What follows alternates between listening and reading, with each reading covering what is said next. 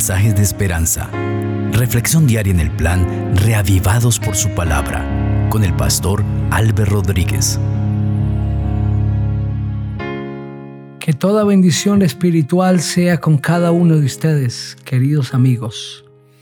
Hoy meditaremos en Gálatas el capítulo 4. Les invito para que oremos. Padre, Gracias porque nos das la oportunidad de meditar una vez más en el texto bíblico. Háblanos, enséñanos, Señor. Guía nuestra mente a la comprensión de tu palabra. Que no concluyamos de acuerdo a lo que siempre hemos creído, de acuerdo a lo que queremos, sino a lo que tu palabra enseña. En Cristo Jesús. Amén. Así dice el texto. Pero también digo, entre tanto que el heredero es niño, en nada difiere del esclavo, aunque es señor de todo, sino que está bajo tutores y administradores hasta el tiempo señalado por el Padre. Así también nosotros, cuando éramos niños, estábamos en esclavitud bajo los rudimentos del mundo. Pero cuando vino el cumplimiento del tiempo, Dios envió a su Hijo, nacido de mujer y nacido bajo la ley, para redimir a los que estaban bajo la ley, a fin de que recibiéramos la adopción de hijos. Y por cuanto sois hijos, Dios envió a vuestros corazones el espíritu de su Hijo, el cual clama, Abba Padre. Así que ya no eres esclavo, sino hijo y si hijo, también heredero de Dios por medio de Cristo. Ciertamente en otro tiempo, cuando no conocíais a Dios, servíais a los que por naturaleza no son dioses. Pero ahora, ya que conocéis a Dios, o más bien que sois conocidos por Dios, ¿Cómo es que os volvéis de nuevo a los débiles y pobres rudimentos a los cuales os queréis volver a esclavizar?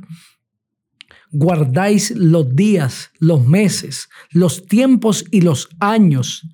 Temo que mi trabajo en vuestro medio haya sido en vano.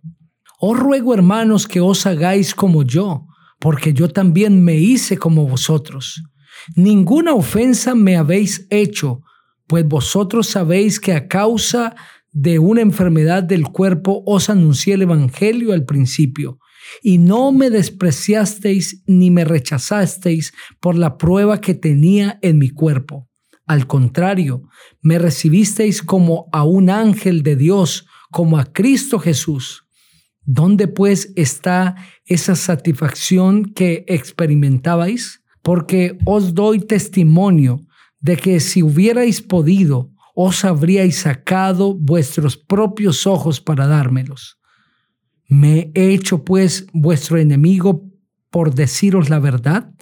Se interesan por vosotros, pero no para vuestro bien, sino que quieren apartaros de nosotros para que vosotros os intereséis por ellos.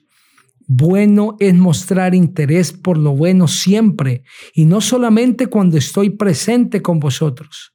Hijitos míos, por quienes vuelvo a sufrir dolores de parto hasta que Cristo sea formado en vosotros, quisiera estar en vosotros ahora mismo y cambiar de tono, pues estoy perplejo en cuanto a vosotros. Decidme los que queréis estar bajo la ley. ¿No habéis oído la ley? Pues está escrito que Abraham tuvo dos hijos, uno de la esclava y el otro de la libre. Pero el de la esclava nació según la carne, pero el de la libre en virtud de la promesa, lo cual es una alegoría, pues estas mujeres son los dos pactos. El uno proviene del monte Sinaí, el cual da hijos para esclavitud.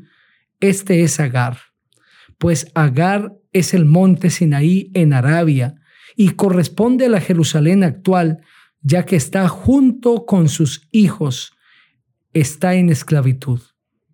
Pero la Jerusalén de Arabia, la cual es madre de todos nosotros, es libre, pues está escrito, regocíjate estéril, tú que no das a luz, grita de júbilo y clama tú que no tienes dolores de parto, porque más son los hijos de la abandonada que los de la porque más son los hijos de la abandonada que los de la que tiene marido. Así que hermanos, nosotros como Isaac somos hijos de la promesa, pero como entonces el que había nacido según la carne perseguía al que había nacido según el Espíritu, así también ahora. Pero ¿qué dice la Escritura? Echa fuera la esclava y a su hijo, porque no heredará el hijo de la esclava con el hijo de la libre. De manera, hermanos, que no somos hijos de la esclava, sino de la libre. Ese capítulo, queridos hermanos y amigos, es la continuación del capítulo 3. Y el apóstol quiere profundizar en la enseñanza de que somos justificados a través de Cristo Jesús y que no somos justificados por las obras de la ley.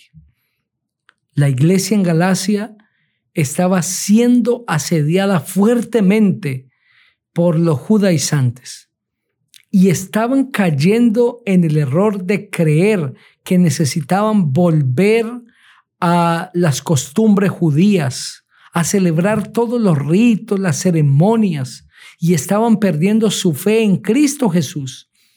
Es por eso que el apóstol enfatiza, explica, profundiza sobre este tema tan importante. Y para que quede claro delante de los hermanos que las obras de la ley nos salvan, que las leyes ceremoniales quedaron anuladas, el apóstol presenta dos analogías. La primera es el de el niño que es heredero y la segunda es la de Sara y Agar con sus descendientes y herederos. En esa primera, el apóstol representa lo que era el pueblo de Israel antes de la venida del Señor Jesucristo. Eran niños, aunque eran herederos.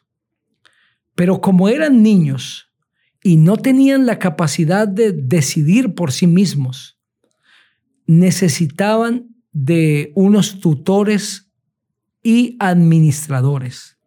Necesitaban una guía, necesitaban una dirección para que finalmente pudiesen recibir la herencia.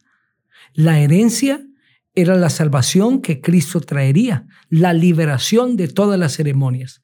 Y los tutores y administradores, de acuerdo al versículo 2, eran las ceremonias que conducían a Cristo.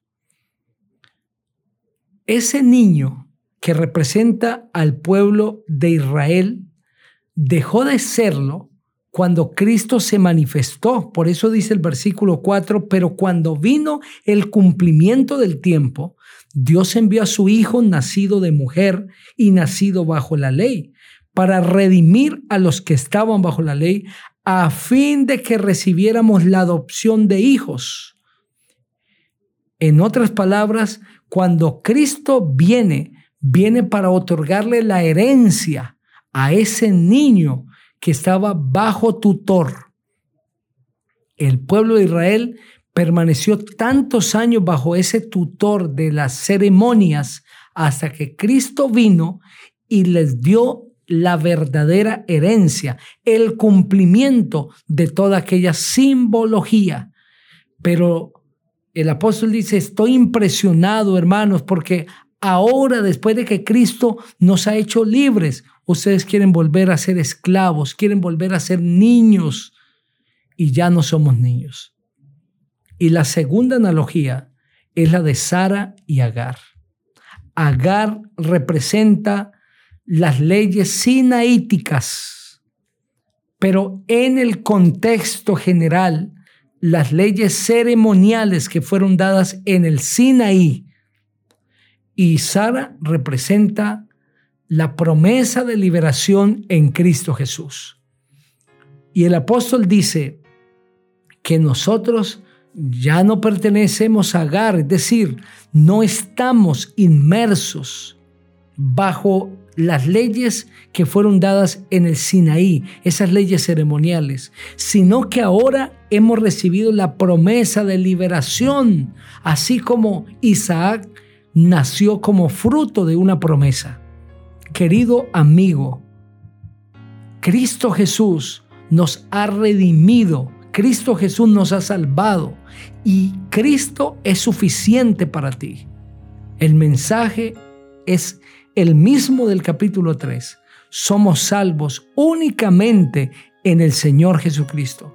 Ya no somos niños, no somos de Agar en esa analogía, somos herederos y somos de Sara, hijos de la promesa mediante el Señor Jesucristo. Si tú crees hoy que Jesús es tu Salvador personal y así lo confiesas, el Señor Jesucristo te salvará y te dará vida eterna. ¿Qué esperas? Cree que Jesucristo es tu Salvador. Acepta a Jesús. No hay otro medio de salvación. El único medio que Dios ha puesto para salvar al hombre es el Señor Jesús. Nunca el hombre se podrá salvar a menos que acepte a Jesucristo como su Señor. Quiero invitarte para que ores conmigo. Padre maravilloso, gracias por tu palabra y gracias por enseñarnos.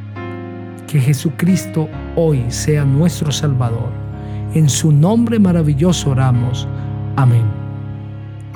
Dios te bendiga.